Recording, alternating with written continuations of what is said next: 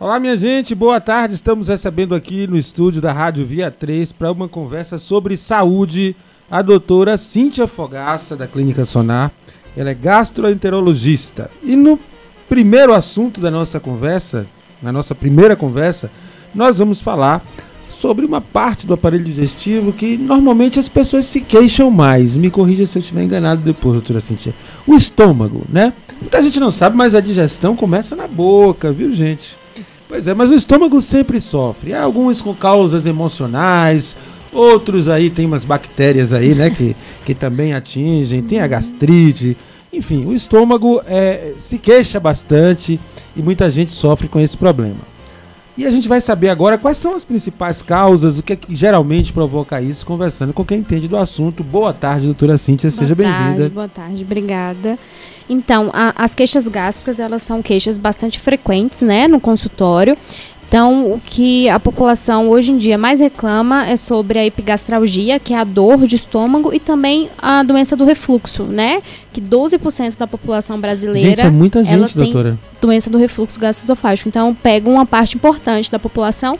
E como que a gente classifica? Como que a gente faz o diagnóstico? Então, quando o paciente chega pra gente e fala que ele tem azia, que a gente chama de pirose, aquela, aquela sensação de queimação que começa no estômago e pode acender até a região do pescoço, a região cervical.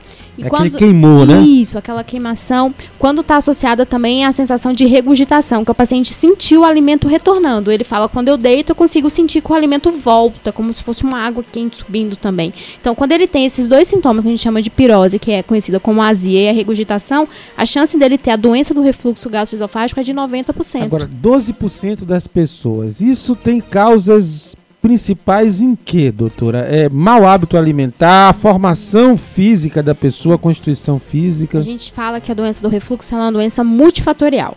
Então, por que, que ela está tão frequente? Pelos hábitos de vida, pelos maus hábitos de vida, né? Obesidade, a dieta, a vida corrida, a rotina. A gente não tem mais tempo para se alimentar, né? A gente come correndo, a gente tem ansiedade, o estresse. Espaços longos entre as refeições é ruim, doutora? Porque quando a gente fica muito tempo sem se alimentar, provavelmente a gente vai comer mais, né? Então, esse conteúdo vai ficar, vai distender mais o estômago e a cárdia, que é a válvulazinha que fica entre o esôfago e o estômago, para segurar esse conteúdo, não vai dar conta, então esse conteúdo volta. Então, se a gente fica mais tempo sem se alimentar, a gente vai comer o mais. O ideal seria como, doutor, esse tipo de hábito, assim, pra gente regular um período o ideal bom? seria três em três horas uma quantidade menor, sem líquidos, né? Então a gente também tem que pensar nisso. Tem paciente que tem o Comer costume. E beber. Exatamente. Eu só almoço com suco do lado. Então a gente vai distender mais esse estômago. Eu termino de comer ou almoço ou jantar e eu logo em seguida eu me deito. Que espaço Isso deve piora. ser esse, doutor? Assim, uma hora antes, uma hora depois? Ah, uma hora. 30 minutos até antes uma hora. ou depois? Isso para dar tempo do líquido fluir e não misturar com um alimento sólido. Não piorar, não distender tanto e não retornar.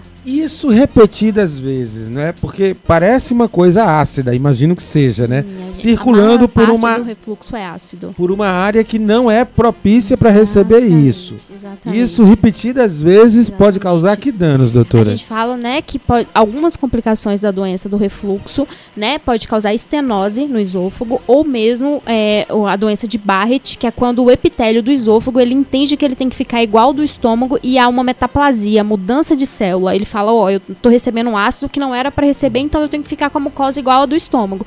E nesse processo de diferenciação é fator de risco para câncer. Vira crônico isso aí. Isso, exatamente. É como se o esôfago estivesse virando o estômago para se adaptar com esse conteúdo e essa transformação pode virar câncer lá na frente. É o principal fator de risco que a gente tem para o adenocarcinoma esofágico. Então a gente tem que avaliar isso também. Então esses pacientes que têm a doença do refluxo crônico que na endoscopia a gente observa essa área, esse epitélio de Barrett que a gente fala, de esôfago de Barrett, que tem essa mudança, que é comprovado pelo, pela biópsia, pelo anátomo patológico, a gente tem que acompanhar porque ele tem chance aumentada de ter câncer de esôfago. Duas coisas que eu gostaria de questionar e me colocando aqui no lugar dos ouvintes. Primeiro, eu falei aqui, ah, a mastigação começa na boca. Eu me lembrei das minhas aulas de, de ciências, de, de biologia, biologia, né?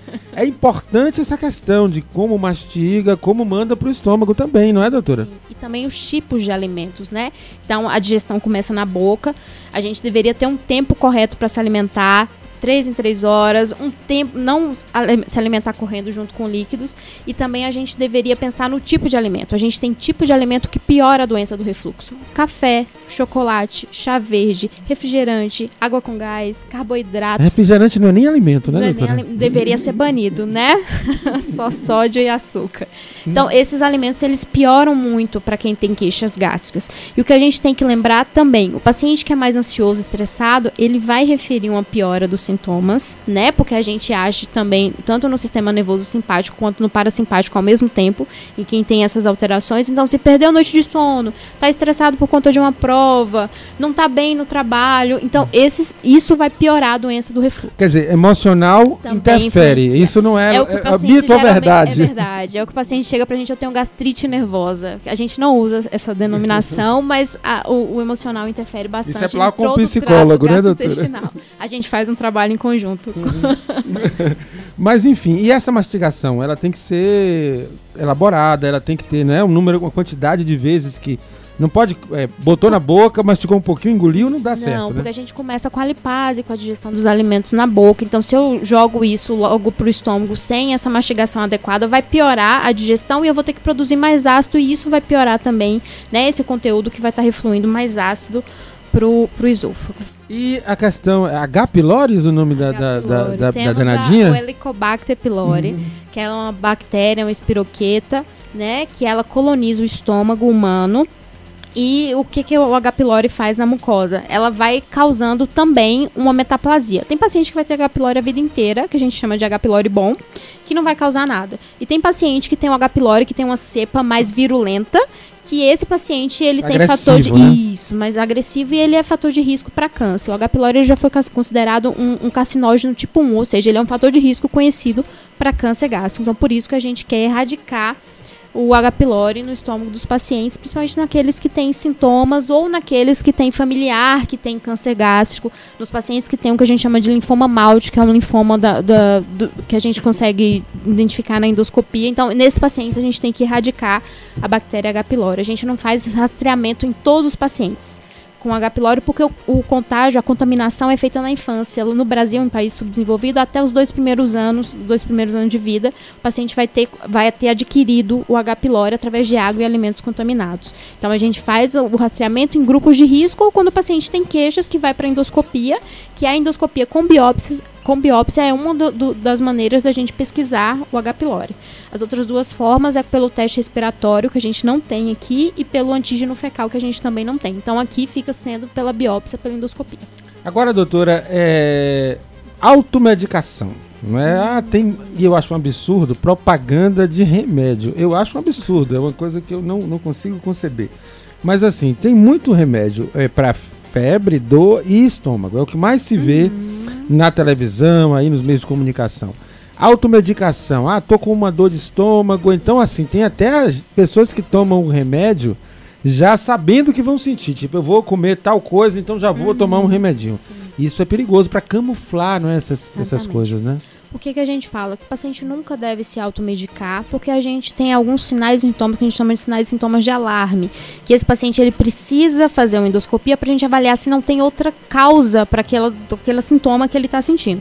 Então, se o paciente tem acima de 45 anos, se o paciente está com anemia, que a gente não sabe a explicação, se o paciente tem um histórico familiar de câncer gástrico, ou se o paciente está apresentando emagrecimento ou sangramento pelas fezes ou pela boca, esse paciente precisa fazer endoscopia. Porque a gente tem que avaliar se tem alguma outra causa descartada tratar principalmente tumor. Então, se ele fica se automedicando, a gente está postergando o diagnóstico e provavelmente esse diagnóstico vai ser mais tardio e a gente vai estar tá perdendo tempo. Né? Agora, vamos falar da parte boa, né? Uhum. Simples mudanças de hábito já tem um efeito incrível. incrível atividade física, perda de peso, a perda ponderal é muito importante para quem tem problema gástrico e para quem tem problema de intestino preso também é incrível perder peso e atividade física. Excluir o tabagismo, então tem que parar de fumar O Quer dizer, o, cigarro não é piora. só para o aparelho respiratório, né? Não. E circulatório, digestivo. digestivo também. Então, paciente que tem queixa de doença do refluxo, a gente tem que incentivar, né? Todo mundo a gente tem que incentivar a parar de fumar. Mas esses pacientes são sintomáticos, a gente orienta também de suspender álcool e suspender tabaco. Tem melhora importante. Ou seja, melhorar a qualidade da alimentação, diminuir o intervalo e a quantidade de alimentos, não é isso? E hábitos saudáveis já dão um bom impulso. Quer dizer, se a pessoa ainda não teve um comprometimento significativo, pode até simplesmente Sim, ficar curada. Sim, sim. Em pacientes até 45 anos que não tenham sinais de alarme, que foram esses que eu falei, emagrecimento, anemia, história familiar de câncer ou sangramentos, a gente faz o que a gente chama de teste terapêutico, é mudança no estilo de vida, mais o tratamento que a gente fala com os inibidores de bomba de próton, que o omeprazol é o mais famoso que Ah, tem isso aí tem gente que tem já na bolsa. É. Exatamente. Então a gente faz o tratamento por 4 a 8 semanas e o paciente, se ele mantiver a mudança no estilo de vida, ele vai estar com, com melhora da- dos sintomas. Lembrando que toda vez que estiver estressado, ansioso, perdendo noite de sono, pode voltar um sintoma, mas é um sintoma que não vai interferir na qualidade de vida, é um sintoma esporádico. Aí eu tive azia uma vez no mês.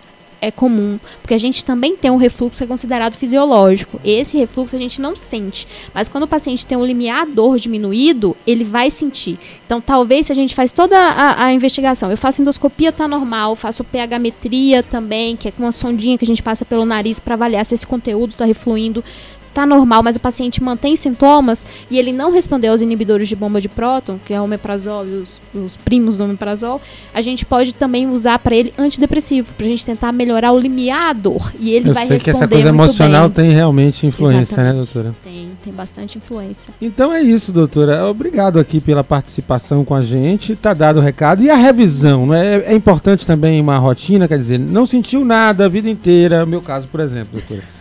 Graças a Deus, nunca tive nenhum problema relacionado com isso. É, mas mesmo assim, a pessoa deve no check-up fazer alguma coisa relativa ao aparelho digestivo? O que a gente tem em relação ao aparelho digestivo é em relação Protocolo que vocês chamam? protocolo que a gente tem é em relação ao câncer coloretal, que a partir dos 50 anos no Brasil, a gente tem que fazer uma colonoscopia de rastreamento, mesmo paciente totalmente assintomático. Se o paciente tiver algum familiar em primeiro grau com histórico de câncer coloretal, a gente começa essa investigação com a colonoscopia 10 anos antes da idade em que o familiar recebeu o diagnóstico de câncer coloretal. São os protocolos que a gente tem. No mais, No vida mais, saudável. saudável, alimentação adequada, tentar um- a vida mais saudável possível, atividade física, alimentação adequada e tentar enfrentar o estresse do dia a dia da melhor forma possível. Com calma e paciência. Gente, a gente conversou aqui com a doutora Cíntia Fogaça, ela é gastroenterologista da Clínica Sonar e ela vai voltar para conversar sobre outros assuntos aqui com a gente. Então, Agradeço o convite, muito obrigada. obrigada, doutora.